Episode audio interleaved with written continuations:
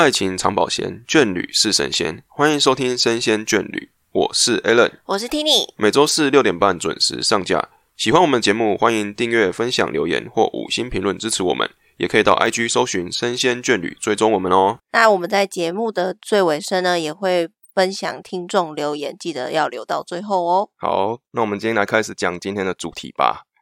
嗯，那今天我们要聊的是大家，我们应该是我们这个年龄层的听众，大家都颇有感的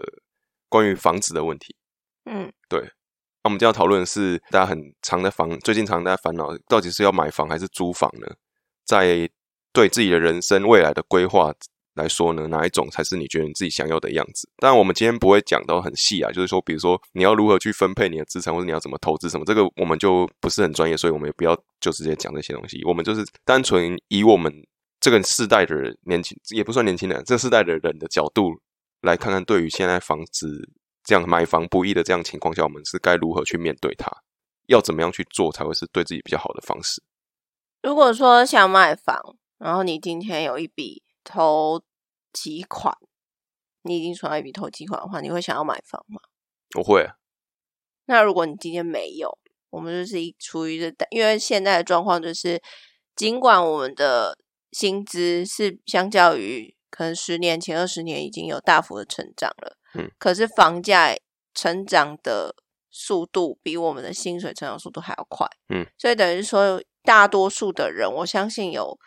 一半以上的人是。没有办法单纯靠自己的薪水存到第一笔投期款，然后去买房子的。那这种情况下，我们都是属于这样子状况的人。你怎么借的啊？我觉得应该大部分用借的吧。现在有一种做法是，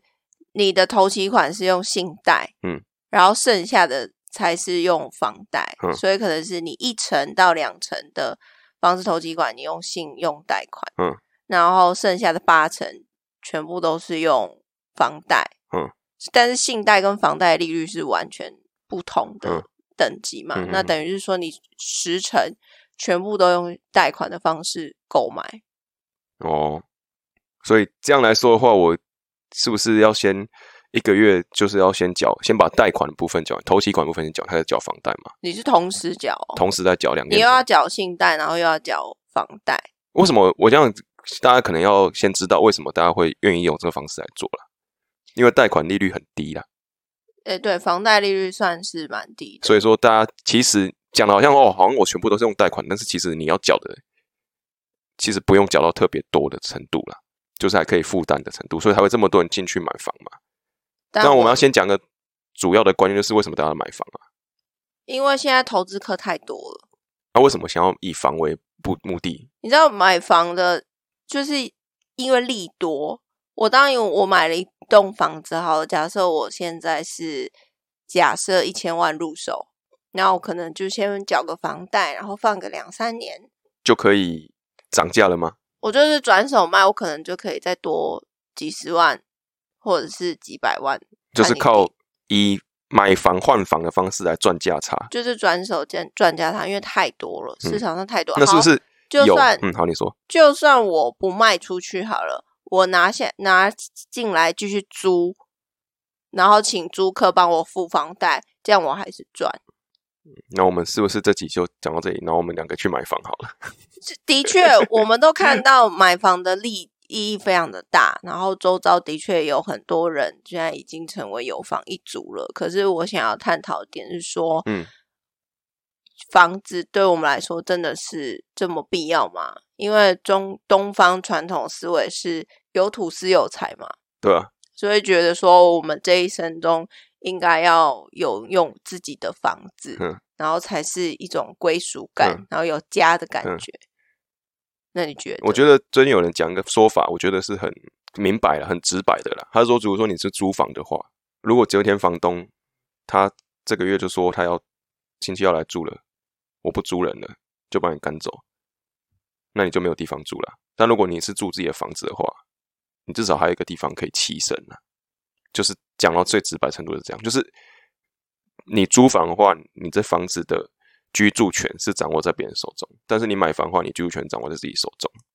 但是很少人最近是因为这个方式去买房的，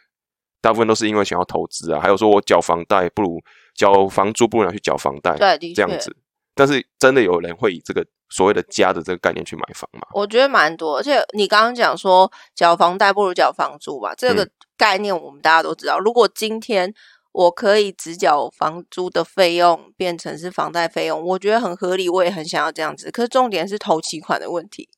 因为我不想要，我为什么现在没有买房？因为我不想要我的信用贷款也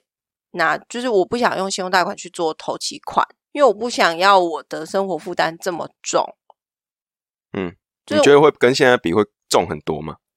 我会觉得买房可以，没有不行，只是重点是我要牺牲到什么程度。我真的想要在我最青春的时候，把所有的钱，把所有享乐的钱全部拿去投资在房子身上嘛？我嗯当然知道投资房子可能真的会很好，可是你也说了，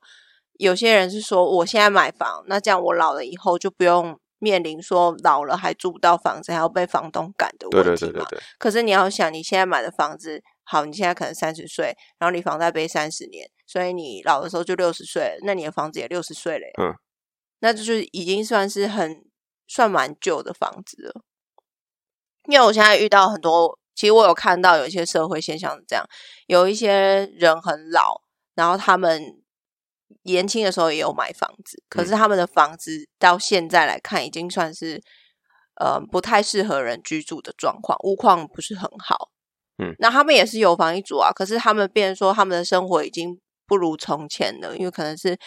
身体已经不行了，那你嗯。不能去工作或干嘛，那他们的房子已经年久失修，然后又申请不到社会补助，嗯。因为他们有房。哦，所以我觉得，我想了这么多啦。其实前阵子报道者又针对租屋族这一块也有去深入探讨，还有分学生的跟中壮年的，还有老年的这些社会问题跟租屋之间的关系，有做很深入的探讨。我觉得大家有空可以去找来看。那其实里面就有谈到这个问题，就我刚刚讲的老年这一块，我就觉得说，如果我老了。住在这样子的房子里面，我我觉得我的生活也没有比较好啊。然后我背了可能背了三四十年的房贷，如果我是以价为概念去买房子的话，我可能会面临这样子的问题。那你是如果是以投资角度去看，投资角度，那当然很，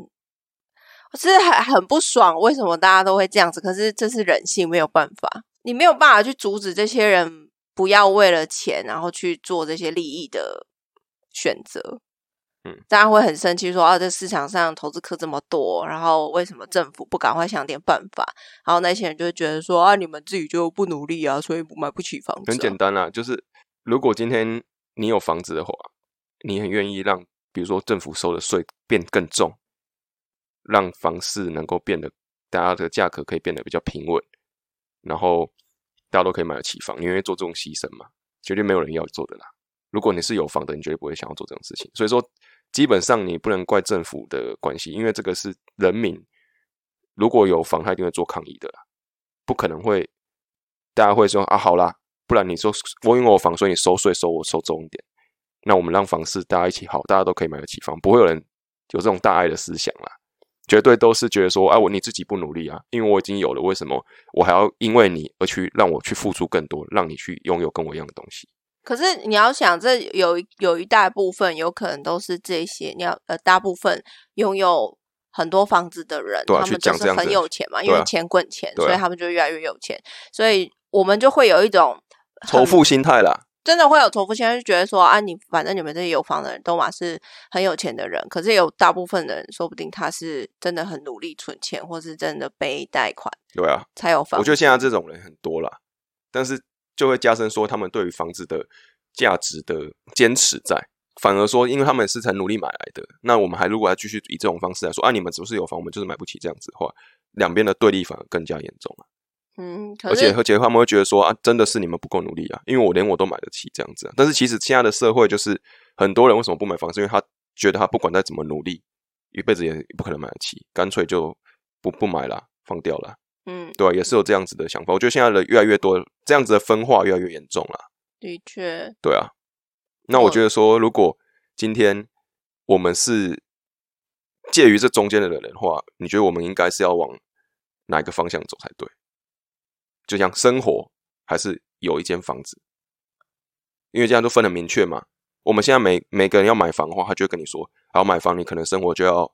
勒紧裤带生活，但是你会有一个房子，或者是你也可以不买这样。你也可以不要，你也可以不要勒紧裤带，它有可能是你买一个荒郊野外的房子。哦，就是很，我们要先讲清楚是买房嘛。那当然有很多选择。你为什么你买不起？因为你想要买很好的地段，嗯，对吧？嗯，很好的地段房价都很高，所以你就会说我买不起。那也有另外一种人说，你可以买得起啊，那你就买山上啊，对啊或者是像北市来新北北市来讲，就是什么贡寮深坑，哎，之类的。深坑还算不错哈，深坑应该共寮啦，对北海岸那边，北海岸那边真的是有有一部分那当然地区是真的很北旺部是这样讲，中南部更多这种地方啦。中南部也要对啊，看一定很地区啊，，像因为没有我说有很多这种很乡下的地方啊，山上啊，或什对，的啊怎么可能买不起？一定买得起。就是重点是大家都不愿意遍买啦？多数都想要买在便利的，因为你一定是不要说钱多事少了，但是离家近一定要了对啊，对啊，谁谁愿意去？做这种事情？对啊，我一说就是离家近嘛，啊，当然是很多东西生活机能的部分你会考虑进去，你不可能说啊，我今天就是要买房，我的人生目的就圆满就达成了。嗯，我一定是想要说，我在买房的时候，我一定想要周边效应嘛，对不对？我周边有什么东西啊？可是可以让我怎样啊？这个又讲到最前面的，就是它的价值是不是会因为这样的涨起来？所以变成说，哎，我今天买房不是想要住，我如果今天买房，它还有价值会增值的空间，话那我就是等于是一箭双雕，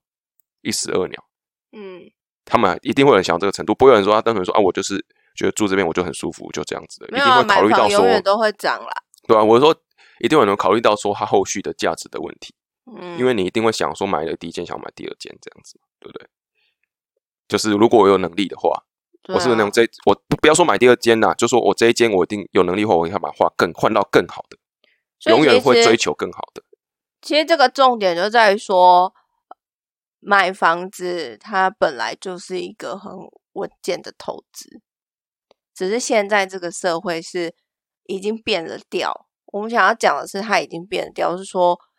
任何人都没有，应该不是说任何人，多数人没有办法透过自身的力量去买到一件，就是有点不。自量力嘛。我觉得是这样现？对，就是我们要做更多更多的努力，应该量力而为，但是，却想要赚快钱而去做这样子的购变成。市场是以投资为导向，那导致说很多真正想要拥有自己家的人会很痛苦的去朝这个方向努力。对，所以我觉得这是有一点失去平衡了。那导致说，因为现在这样社会的氛围，所以你看嘛，物价一直上涨。就算那些人说我们的薪水涨了，也没有用啊，因为你以前只要花八十块买个便当，现在你可能要花一百二才可以买个便当，嗯，对不对？嗯所以你你的生活支出开销变大，然后你还要再去买一个年年攀升的嗯房子，越那钱越花越多，但越赚越少。这个市场就会告诉你说，你现在不买，你明天买就会更贵，所以你必须要赶快买。对啊，所有的市场就是在这个整个市场就是这样告诉你的，所以很多人就是必须要去买房。嗯，那我自己看这些买房的人，我没有说不好，我觉得很棒，他们有能力，愿意奉献愿意牺牲自己去完成他们的梦想啊。对，甚至有些人是绰绰有余的可以去买房，我觉得都很很羡慕他们，然后也很祝福他们。只是我觉得，如果今天是我的话，我可能不会选择那样子的。如果如果今天你我问你你问我的问题哈，如果今天你已经有头期款可以出了，你愿意背着房贷吗？然后去买一间房吗？如果是你的话，我我今天确我刚刚答案是我愿意嘛，因为我对我头我头有付的时候我就愿意付，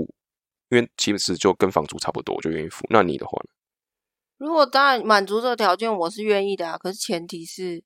没有，我今天就就只是给你这样子的假设，可以啊，可以啊。如果单纯就这句话，所以你愿意我背个三十年的房贷，这件事是没问题的。因为我也要付三十年房租。OK，对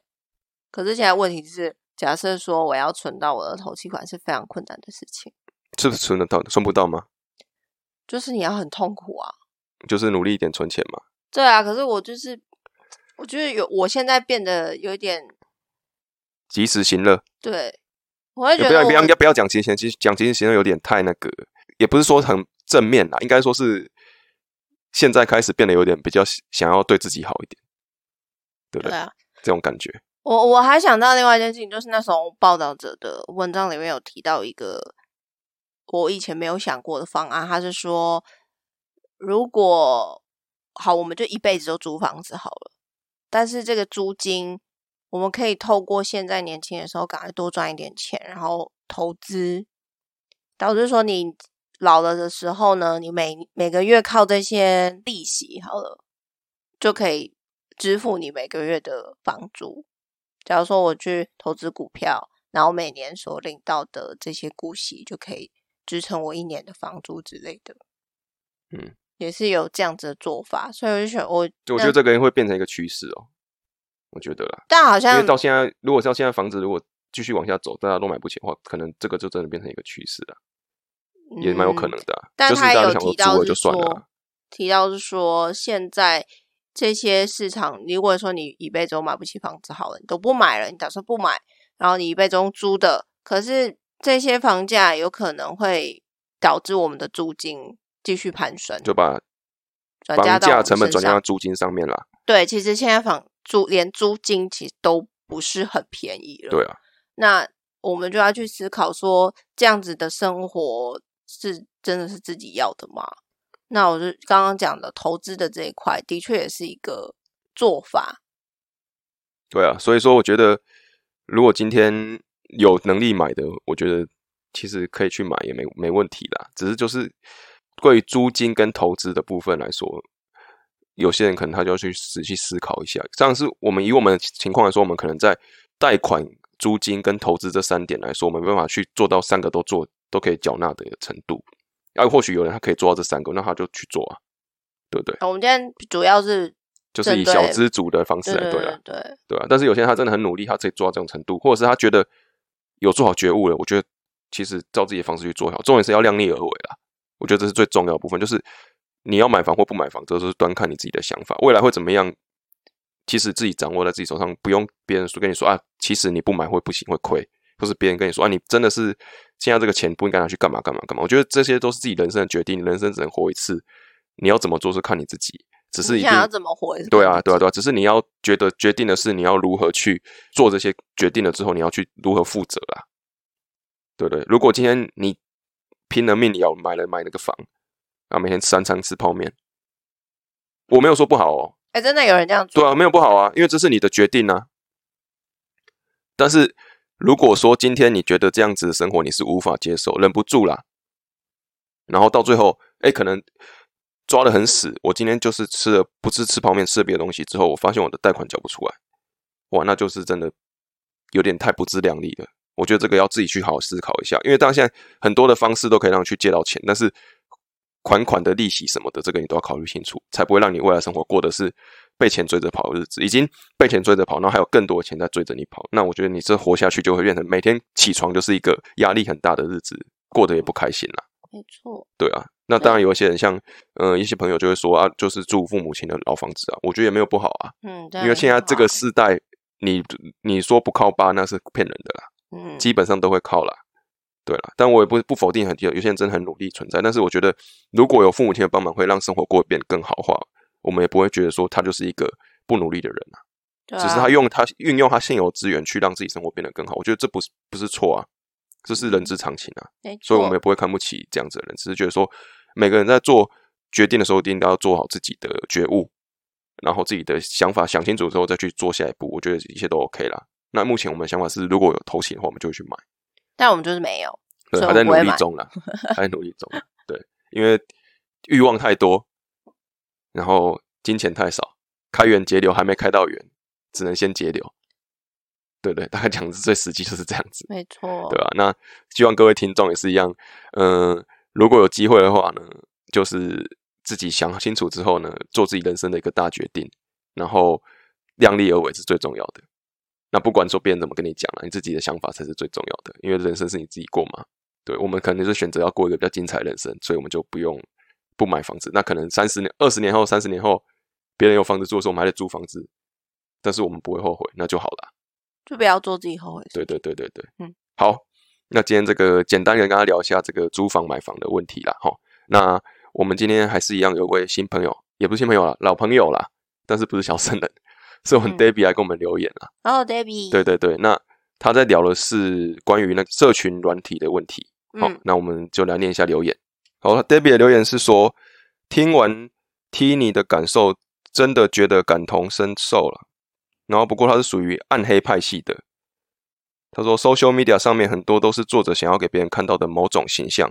都可以捏造的。他想要分享的是 LinkedIn，就是那个哦，LinkedIn，嗯，那个求职的，好求职的一个社群媒体。好，因为最近在求职，所以 LinkedIn 这个样的 social media 真的是很不喜欢啊。不管是雇主透过你或连接你的朋友，这个朋友可能是比较适合他们的职位，但是你投了履历，又或他们不直接回复你的履历或申请书，直接看你的 LinkedIn，都让我觉得很赤裸。看到 LinkedIn 上面的人分享工作后参与什么志工活动，还是上进的分享自己又精进了什么技能啦，都会认真觉得真的假的？下了班还这么认真吗？他都不太了解，说哈，他们在网络上面看你的 social media 当做入职的依据，会比打电话或面对面聊天更了解这个人吗？他觉得不管说哪方面的 social media 都只能当做参考成分或价值分享价值，这个人生活、工作能力等等，应该还是要认识才能更了解吧。不过很可惜啊，social media 掌控了一切啦，不管是工作、生活，大家或许都已经忘记没有 social media 生活。对，这是他的分享，讲的是蛮实际的啦。就是现在很多人，我们看人不是看他真实的行为了，是透过他的社群展现出来的样貌去认识他这个人。我觉得是比较难过的事情。我我觉得有时候这个社群其实让我们改变了认识一个人的。方式以前的话是要面对面，然后用第一印象，嗯，然后第一印象你就只能看他的穿着、他的外观，或是他的谈吐，那是我们最直接的方式。但是现在很多人已经略过了这个 part，他就直接看你的 Instagram、LinkedIn，就看你的生活啦。对，然后就看你都去哪里，你跟哪些人在一起，然后用这些去。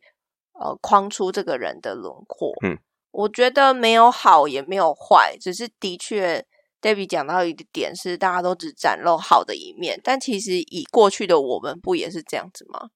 是啊，也是想要穿好的，然后讲话尽量就是谈吐举止看起来像个很好的人这样子。对，只是说更直接了啦。现在这个方式能够更快速的。对，但我相信 Debbie 他应该是属于那种比较喜欢人与人实际互动，然后深入了解的人，所以他才会有这样子的想法，就觉得说哦，我觉得应该是他想要表达是，如果今天我认识你，比如说我认识你，我是直接透过社群媒体认识你的话，我可能会直接的跟你讲到一些很深的东西，但其实我们没有经过认识程度，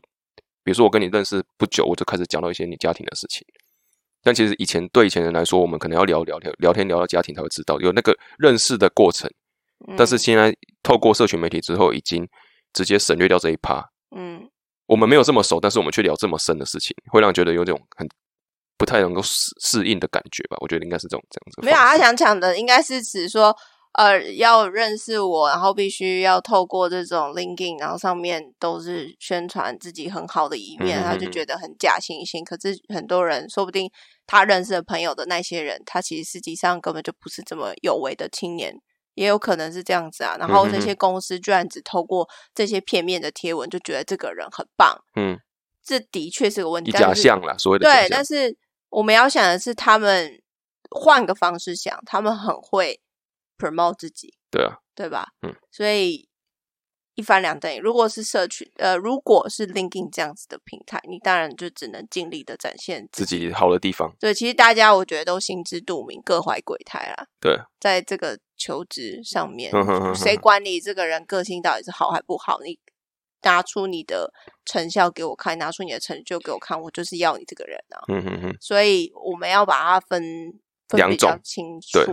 工作上的跟生活上的这样子，因为这个社会就是这样。如果你今天是一个雇主的话，你会想要去看一下这个人在工作上面有怎样的成就嘛？所以你就会选择去。很现实啊，对啊，很现实，这是一个非常现实的问题。所以反而就是说，你为了要投合这样子的市场，你就必须要做出迎合这些人想看的东西。我只给你你想看的东西，就像 YouTube 演算法他们一样啊。对啊，我为了要留住你，我竞争能力的部分没，错，我就是要尽量投你想要看的东西给你。对啊，这个世界不管在哪个地方都是这样。嗯哼哼哼哼嗯。那以生活来说的话呢，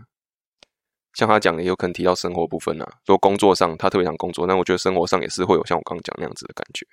对啊，有时候认识人的方式会变得不一样，但是这个是时代的一个趋势啊。以后认识人方式可能变得更快了。这件事情其实已经在改变，然后我们之后的节目会提到，就是嗯关于这现现在这个时代的年轻人，他们在对于感情上面的交往，已经跟我们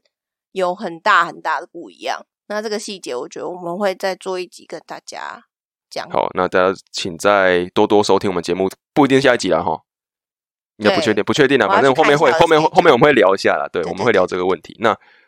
今天的节目就在这边告一段落，也请大家以后能够多多的留言跟我们互动分享，然后有对我们的集数呢上面有什么不同的想法，也都可以随时欢迎你留言跟我们讲，我们都会在最新一集的后面呢跟大家一起互动这样子。嗯，那谢谢这一集的对，Debbie，谢谢 Debbie 帮帮帮我们留言。那下一个礼拜会有更精彩的内容等着大家，大家拜拜拜